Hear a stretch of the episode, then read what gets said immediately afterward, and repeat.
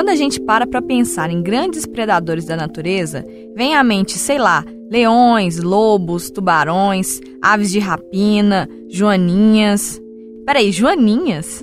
É, pode parecer estranho, mas é verdade. Guardadas as devidas proporções, esses bichinhos fofos e que para muitos representam sorte são vorazes predadoras de outros insetos. Sendo assim, muitas vezes elas são usadas no combate a pragas em parques, jardins e hortas, substituindo agrotóxicos e pesticidas.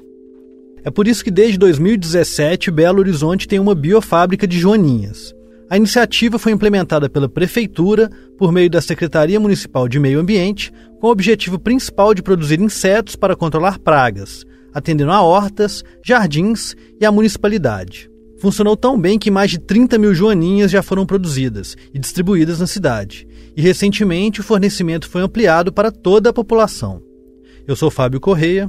Eu sou Jéssica Almeida e este é o Tempo Hábil, podcast do jornal O Tempo que toda quinta-feira, a partir das três da tarde, traz assuntos relacionados a Minas Gerais, um olhar mineiro sobre questões mais amplas.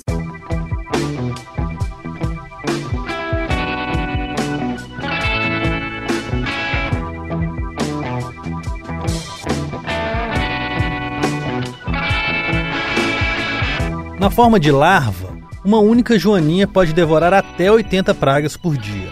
Pulgões, moscas brancas, Cochonilhas e piolhos de couve são algumas das que servem de alimento para esses insetos. Um lote de joaninhas produzido pela biofábrica da prefeitura foi a solução, por exemplo, para uma infestação de pulgões nas hortaliças folhosas do Centro de Vivência Agroecológica, do bairro Capitão Eduardo, há oito meses. Mas não são só as plantas de pequeno porte que se beneficiam dessas predadoras. Árvores de grande porte também podem ser salvas de pragas somente com o manuseio das joaninhas. O repórter Alex Bessas, do caderno Interessa, escreveu uma reportagem para o jornal O Tempo detalhando essa iniciativa tão peculiar aqui da cidade e eu conversei com ele sobre o que ele descobriu nessa apuração. A biofábrica de Joaninhas foi implementada pela Prefeitura de BH aqui na cidade em 2017. Então eu queria primeiro saber do que, que se trata essa iniciativa, como é que funciona essa biofábrica e qual é o objetivo final. Então, essa biofábrica, ela existe para aumentar o nível de produção de joaninhas, assim, ter um nível de produção de joaninhas acima do que se teria em um ambiente natural, em condições naturais. Então ali a gente tem um local com umidade que fica entre 60% e 70% e a temperatura a 25 graus. Aí eles colocam os casais de joaninhas é, em potes juntos para que eles procriem, né? E assim tem uma produção em larga escala de joaninhas. O objetivo é dar mais saúde para a vegetação, né? Para as árvores, plantas, ah, hortaliças, enfim. Porque Joaninha, além de ser bonitinha e de muita gente achar que traz sorte e de distrair as crianças, as joaninhas elas fazem bem para as árvores, elas devoram, são espécies carnívoras que devoram pragas, então trazem um benefício de controle biológico para a vegetação em Belo Horizonte. É como se fosse um criadouro mesmo, assim, entre aspas, cativeiro de joaninha. É, exatamente. Elas ficam ali, né, em potinhos de dois a dois e elas são alimentadas né, com algumas pragas para se desenvolverem. Tem água lá bonitinho para elas, condições ideais, procriam e aí a gente tem uma média de produção até agora, nesse período, de 30 mil joaninhas produzidas até então, que dá uma média de 2,5 mil joaninhas por mês sendo produzidas e distribuídas ali pela biofábrica. Bom, você já disse aí que foram 30 mil joaninhas produzidas nesses dois anos. Quem que foram os beneficiários dessa iniciativa até agora? Então, a iniciativa, ela atende a municipalidade, né? Então, assim, os parques, os jardins também, né? Os jardins, as praças, uh, recebem lotes das joaninhas. Além deles, as hortas comunitárias são, assim, talvez um dos principais beneficiados. Essas hortas, elas são locais né, onde as pessoas cultivam ali a comunidade local cultiva hortaliça, cultiva frutas, leguminosas, num terreno, né, num lote que é cedido pela prefeitura, eles têm água, eles têm a terra, eles têm ferramentas em contrapartida. Esses agricultores, eles não podem usar agrotóxicos, então nada de inseticida.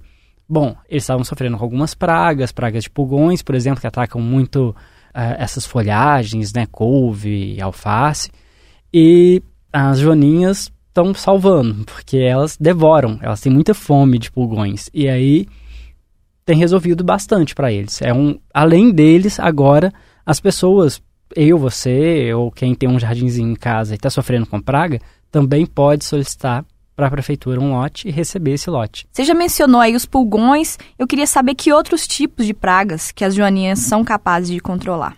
Então, além dos pulgões, elas comem também as moscas brancas. Na verdade, elas comem as larvas né, dos pulgões, as larvas das moscas brancas. As moscas brancas, elas são grandes vilãs de Belo Horizonte. Se a gente for lembrar, é, a gente teve uma crise dos ficos, né? Que as larvas das moscas brancas elas sugam a seiva de algumas árvores, entre elas os ficos. E aqui em BH a gente teve, eu acho que em 2013, várias, várias dessas árvores que são, né, grandes, esplendorosas, e elas definharam por causa dessas moscas brancas. Agora, em novembro, a prefeitura está distribuindo as joaninhas nessas árvores justamente para dar vitalidade. Além da distribuição nessas árvores, a distribuição da joaninha em outras árvores de grande porte que ficam adoecidas com as pragas quando chove, essas árvores acabam caindo, caem galhos, elas justamente porque estão apodrecidas, também recebem as joaninhas e isso deixa elas mais saudáveis, impede então até acidentes, né? Tem essa ação direta para a saúde pública. Então quer dizer que se essa fábrica existisse há mais tempo, talvez os ficos ainda tivessem saudáveis, porque foi uma movimentação grande na cidade contra o corte das árvores. É, Mas na... na... verdade elas estavam doentes, né? É, na, na época eu lembro que teve até o movimento Fica Ficos, né? E exatamente, a gente teve, teve esse episódio que é árvores frondosas, né? Que foram definhando por causa dessas moscas. E um predador natural dessas moscas é justamente a joaninha. Se a gente tivesse as joaninhas ali, possivelmente não teríamos esse dano todo, assim, a, a, seria mais contido. Eu queria saber um pouco sobre como é que é a estrutura dessa biofábrica, quem que são os profissionais envolvidos, onde que ela está localizada aqui na cidade.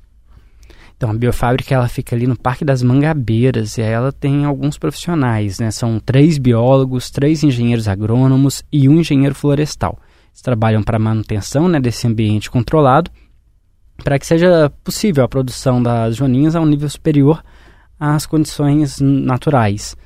Ah, o processo de produção é esse, né? Assim, cria-se um, um, ambiente um, de estufa, assim, para que elas possam se reproduzir, sendo que a cada dois dias são repostos os, os alimentos para elas, né? as pragas são levadas lá para elas comerem.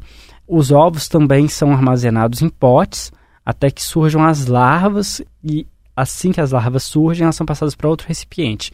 Quando elas têm em torno de 15 dias, elas estão prontas para serem distribuídas. A pessoa recebe, então, uma larva, ela não recebe a joaninha adulta. Sim, não adianta achar que vai vir, vir um potinho cheio de joaninha bonitinha. Não, vai receber um bichinho meio, meio esquisitinho. não vai ser uma joaninha fofinha, não. É, e você falou que, enfim, é, antes era só para esses espaços específicos relacionados à municipalidade e hortas comunitárias, mas agora é, qualquer pessoa pode solicitar lotes dessas joaninhas. Como é que funciona isso?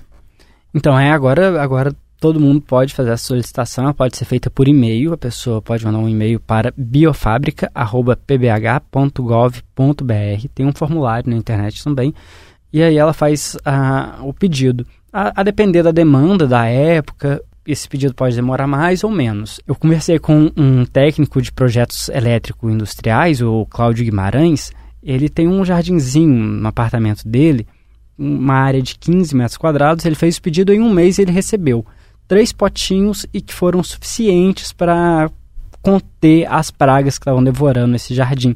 Assim, um jardinzinho, não, né? Um jardim mesmo. São coisa de 150 plantas que ele tem dentro do apartamento. E além do fato de que elas vêm larvas, também não é recomendável a pessoa fazer um pedido só porque ela está querendo umas joaninhas em casa, né? Por que, que isso não é recomendável? É bom não se apegar, que as joaninhas, elas, na vida adulta, quando ela vira joaninha mesmo, ela dura apenas dois meses. Depois disso, ela morre. E ela pode voar também, né? Porque acabou os pulgões, embora ela também se alimente do pólen e seja polinizadora, por isso, o bruto mesmo que as mantém viva são as pragas. Então, ela vai voar para outro lugar para caçar mais praga, para caçar comida. Então não adianta achar também que vai pedir um lote de joaninha e que, que elas vão ficar no seu jardim para sempre, né? Exatamente. Outro cuidado que é bom ter quando a pessoa coloca a, a larvinha ali para comer, quando a larvinha ainda não voa, quando acabar os as joaninhas são fofinhas, pero não mútil. Elas são um pouco selvagens, inclusive canibais. Então, se acaba a larva naquele ramo onde a, as larvas estão, as aves vão continuar com fome e vão devorar umas às outras. Então é preciso esse cuidado até para dividir bonitinho, não colocar todas num galho só e tudo mais. Pois é, como é que é o manuseio disso? A prefeitura dá alguma instrução? Como é que isso funciona? Além disso, de tomar o cuidado de não colocar muitas juntas, que outros tipos de cuidados a pessoa deve tomar? Então, tem alguma série de cuidados que é bom a gente ficar atento, assim. Elas não devem ficar dentro do pote por um período superior a dois dias, por exemplo, você recebeu o potinho, deixa esquecido num canto não que ela vai morrer. É importante que tenha delicadeza né, no, no trato com o bichinho. Então, tem que pegar ele ali, por exemplo, com um pincel e colocar no galho sem brutalidade, que eles são bem sensíveis. E soltar eles individualmente, não colocar tudo no mesmo lugar, senão eles vão se comer. Então elas têm bastante apetite, né? Como é que é o apetite? Você já falou que elas são bem vorazes, mas isso muda ao longo da vida? As joaninhas, elas são principalmente famintas quando elas estão na fase larval, né? Até por isso que a prefeitura distribui elas ainda nessa fase.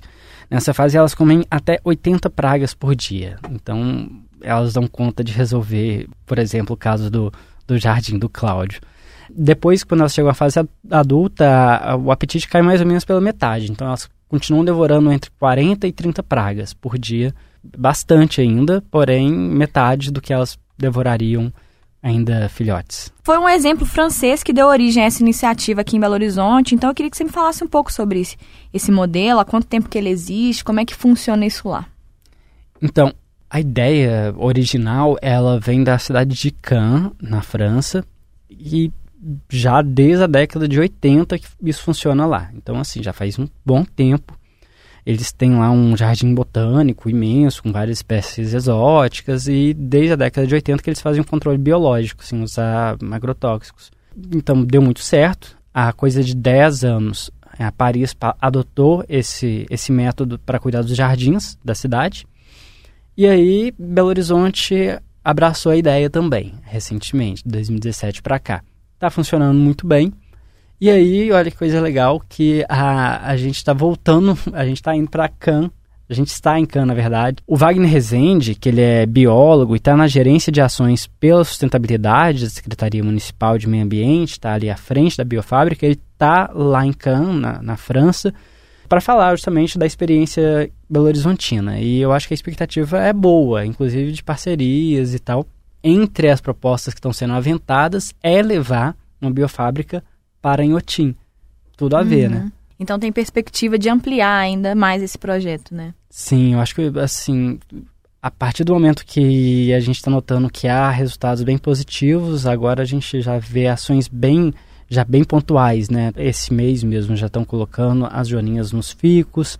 A gente já está lá onde nasceu a coisa para falar da nossa experiência e a ideia de expandir. Eu acho que, assim, estão traçando um bom caminho. Então é isso, Alex. Obrigada por ter vindo aqui ao Tempo Hábil. Obrigado a vocês.